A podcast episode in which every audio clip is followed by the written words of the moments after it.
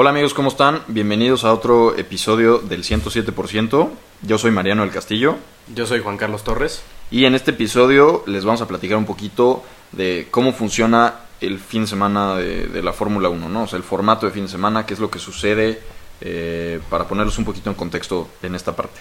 Sí, justo hay que entender primero que son tres días de, pues, de competencia, por así decirlo, tres días en los que se llevan a cabo actividades dentro de la pista, porque, bueno, se llega desde días antes a preparar, pero son tres días en que los coches salen a dar vueltas a la pista. Todo empezando desde el viernes, que son dos prácticas de una hora. La práctica libre 1 y práctica libre 2. Y estas prácticas en qué consisten?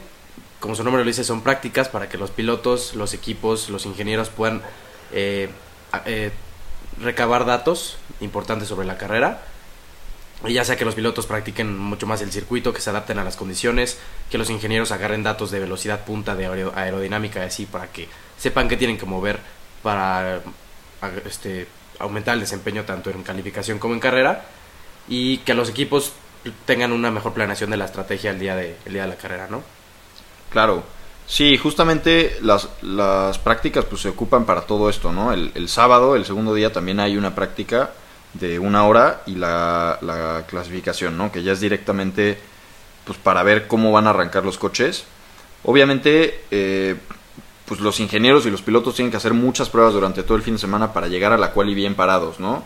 En el caso, por ejemplo, de la práctica 2 del día viernes, pues se hacen mucho, muchas veces simulaciones de calificación y de carrera, eh, porque pues generalmente es el mismo horario que la quali, entonces pues se aprovecha para montar llantas suaves, salir con tanques vacíos, hacer vueltas rápidas y posteriormente salir igual con llantas suaves o medias y, hacer tandas largas con tanques llenos, ¿no? Para hacer como simulaciones de carrera también. Ahora, entrando un poco más a fondo en la quali, eh, en, la, clasificación como tal, eh, el formato ahí cambia, ¿no? Digamos que funciona de la siguiente manera. Salen los 20 pilotos a clasificar como si fuera una sesión de práctica tal cual tienen 15 minutos para hacer sus tiempos y de esos 20 pilotos los que queden del 16 al 20 se van a eliminar para la siguiente para la Q2, ¿no? Que sería la siguiente fase de la clasificación. ¿Qué significa esto? Que si yo quedé en 17 en la Q1, voy a arrancar 17. Si yo quedé décimo o primero o el lugar que sea del 15 para arriba, para arriba eh, no voy a arrancar en esa posición, se borra mi tiempo y para la Q2 vuelvo a salir y vuelvo a hacer tiempos y ahora se van a eliminar del 11 al 15, ¿no? Entonces tengo que quedar dentro de los 10 primeros para poder pasar a Q3. Si no quedo dentro de los 10 primeros y quedo 14, voy a arrancar 14 para el día de la carrera. Ahora, eh, ya en la Q3 pues salen los 10 primeros nada más, hacen sus vueltas y, y, ahora sí pues como terminen ahí pues así arrancan, ¿no? Si yo acabo en primero hago la pole, arranco en esa posición, si acabo octavo sexto, décimo, lo que sea, voy a arrancar en esa posición. Pero sí es importante resaltar que cada vez que salen otra vez, o sea, cada vez que es Q3 a Q1 a Q2, Q2 a Q3, los tiempos se resetean completamente. O sea, no es como de que, ah, pues yo ya hice este tiempo en Q3, en Q1 y en Q2 lo mantengo y pues si nadie me baja ese tiempo, pues ahí me quedo, ¿no? O sea, es, es muy importante. Esto pues se hace con el objetivo de que se tenga un poco más de competencia, eh, que igual pues algunos pilotos pueden cometer errores, ¿no? Y no, no hacer lo mismo que no llegar a las posiciones que podrían llegar, entonces pues le agrega un poquito más de, competencia a la Fórmula 1. Sí, y aparte algo importante es en esta parte de la Q1, la Q2, la Q3, vamos a ver tiempos muy distanciados, por ejemplo, el mejor tiempo de la Q1 puede que sea hasta dos segundos más lento que el tiempo de la Q3. Porque los equipos normalmente, los equipos que van rápido siempre, Ferrari, Mercedes, Red Bull, por ejemplo, lo que hacen es salir mucho más conservadores a estas, a estas dos primeras sesiones de, clasificación, porque saben que tienen un buen coche para pelear y pasar sin problemas a la última fase, ¿no? Es por eso que a veces hasta salen con llantas eh, medias o, duras incluso, para no desgastar su, juego de neumáticos suave, que es el más rápido del fin de semana.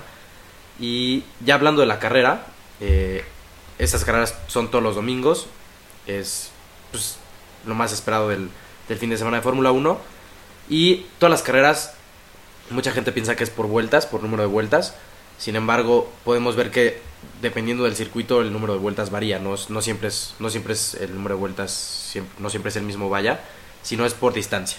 Eh, todas las carreras tienen que ser una distancia de 305 kilómetros, a excepción de Mónaco, que son 260 kilómetros.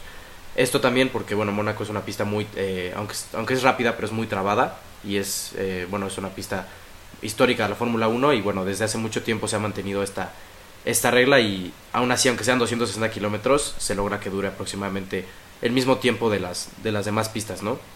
Y, bueno, nos cuentas un poco de la sprint, que es algo que, que se agregó y que no mucha gente le gusta, otra gente sí, pero... Sí, justamente el, el formato sprint, que, que yo tampoco soy fan, la verdad, es algo que se está que, que se que se integró la temporada pasada 2021 para pues intentar favorecer un poquito la competencia no solamente en, en algunas carreras se está aplicando este año ya ya hubo eh, ya hubo dos sprints no en Australia y en y en eh, Imola, ¿no? Imola exactamente Justamente. Eh, lo que cambia aquí es lo siguiente. El, el, viernes, en vez de haber dos prácticas de una hora, hay una práctica de una hora y la quali en vez de la práctica 2, ¿no? Entonces pues, salen directo a, cal a, calificar. Ahí pues agrega un, un, ingrediente nuevo, ¿no? Para todos los equipos que pues es más difícil hacer un buen tiempo en la, en la clasificación porque pues tienes menos, menos tiempo para prepararte, ¿no? El sábado igual hay una práctica de una hora, pero eh, en vez de quali está la carrera sprint, ¿no? Que es una carrera más corta, que generalmente son 20-25 vueltas aproximadamente, igual dependiendo del circuito. Eh, y aquí es donde se pone un poco interesante. En la carrera sprint arrancan como, como clasificaron, es decir, yo clasifiqué primero, arranco primero en la carrera sprint, pero en la carrera sprint por azares del destino acabo sexto. Entonces, como yo termine la carrera sprint, es como yo voy a arrancar para la carrera del domingo, ¿no? Que es una carrera normal, ¿no? Como decíamos hace rato, de 305 kilómetros, pero pues voy a arrancar en esa posición, ¿no? Si califico en primero, me van a dar el, el, el pues el, la pole, ¿no? O sea, la estadística de que hice la pole position, que eso era algo que no pasaba el año pasado y que pues no, no gustaba. Eh, pero bueno, esa es, esa es la diferencia. Personalmente no, no me encanta, no sé a ti si, si te gusta. Sí, se pone un poco interesante porque pues si ves peleando es muy poco tiempo para pelear por posiciones importantes, claro. pero pues también por esta parte de que tienen que cuidarse para el domingo, hay veces que no arriesgan tanto, ¿no? Claro. Eh, hay un piloto que por ejemplo arrancó segundo y prefiere quedarse segundo, asegurar ese lugar, a estar peleando para agarrar la pole, bueno, la que sería la pole para el siguiente día y se tocan o algo, pues sale todo mal para el siguiente día, ¿no? O incluso les puede ir peor de que eh, su coche se destruye y pues bueno, se quedan sin, sin correr, ¿no? Claro. Entonces creo que, pues sí, aunque se pone interesante esta parte de pues, peleas, este, pues que siempre van juntos los coches porque no hay mucho tiempo como para que se separen, pero pues sí siento que van muy conservadores y no siempre, no siempre puede ser que, que haya tanta acción, ¿no? Justamente. Ahora, algo muy importante de la, de la sprint es que se otorgan puntos adicionales, ¿no? O sea, si yo gano el Gran Premio, me dan 25 puntos. Pero si yo gano la carrera sprint, me dan 8, ¿no? El, el sistema de puntuación, pues ahí obviamente no puede ser igual al, de un Gran Premio, pero se le dan 8 al primer lugar, 7, 6, 5 y así hasta llegar al octavo, que se le da un punto y ya, ¿no? Entonces, al final eso sí puede marcar una diferencia en el campeonato, a la larga, digo... Eh, el año pasado vimos cómo Verstappen y Hamilton llegaron empatados en puntos, entonces obviamente puede generar una diferencia. El año pasado no se daban tantos puntos en la sprint, si no mal recuerdo, eran 3, 2 y 1, al primero, sí, primero, segundo y tercero. Y ya, ¿no? Pero bueno, esa, eso es básicamente a grandes rasgos eh, el, el, formato de fin de semana. No sé si quieras agregar algo más.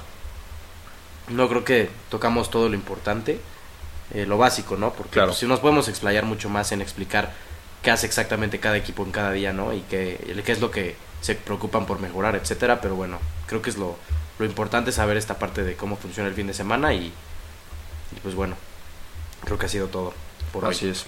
Muchas gracias por escucharnos. Eh, no olviden de suscribirse, de seguirnos en nuestras redes, tanto personales como, como del propio podcast, el 107-bajo en, en Instagram.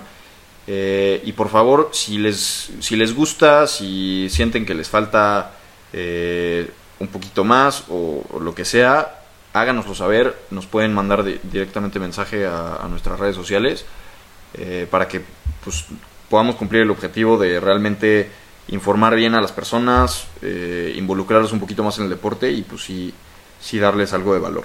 ¿no? Sí, 100%. Y bueno, cualquier cosa ya saben que estamos en, redes sociales para que nos, nos cuenten sus, sus, sus preocupaciones o sus comentarios algún tema del que quieran que hablemos. Y bueno, creo que sería todo. Así es. Muchas gracias por escucharnos y nos vemos en el próximo capítulo. Gracias, hasta la próxima.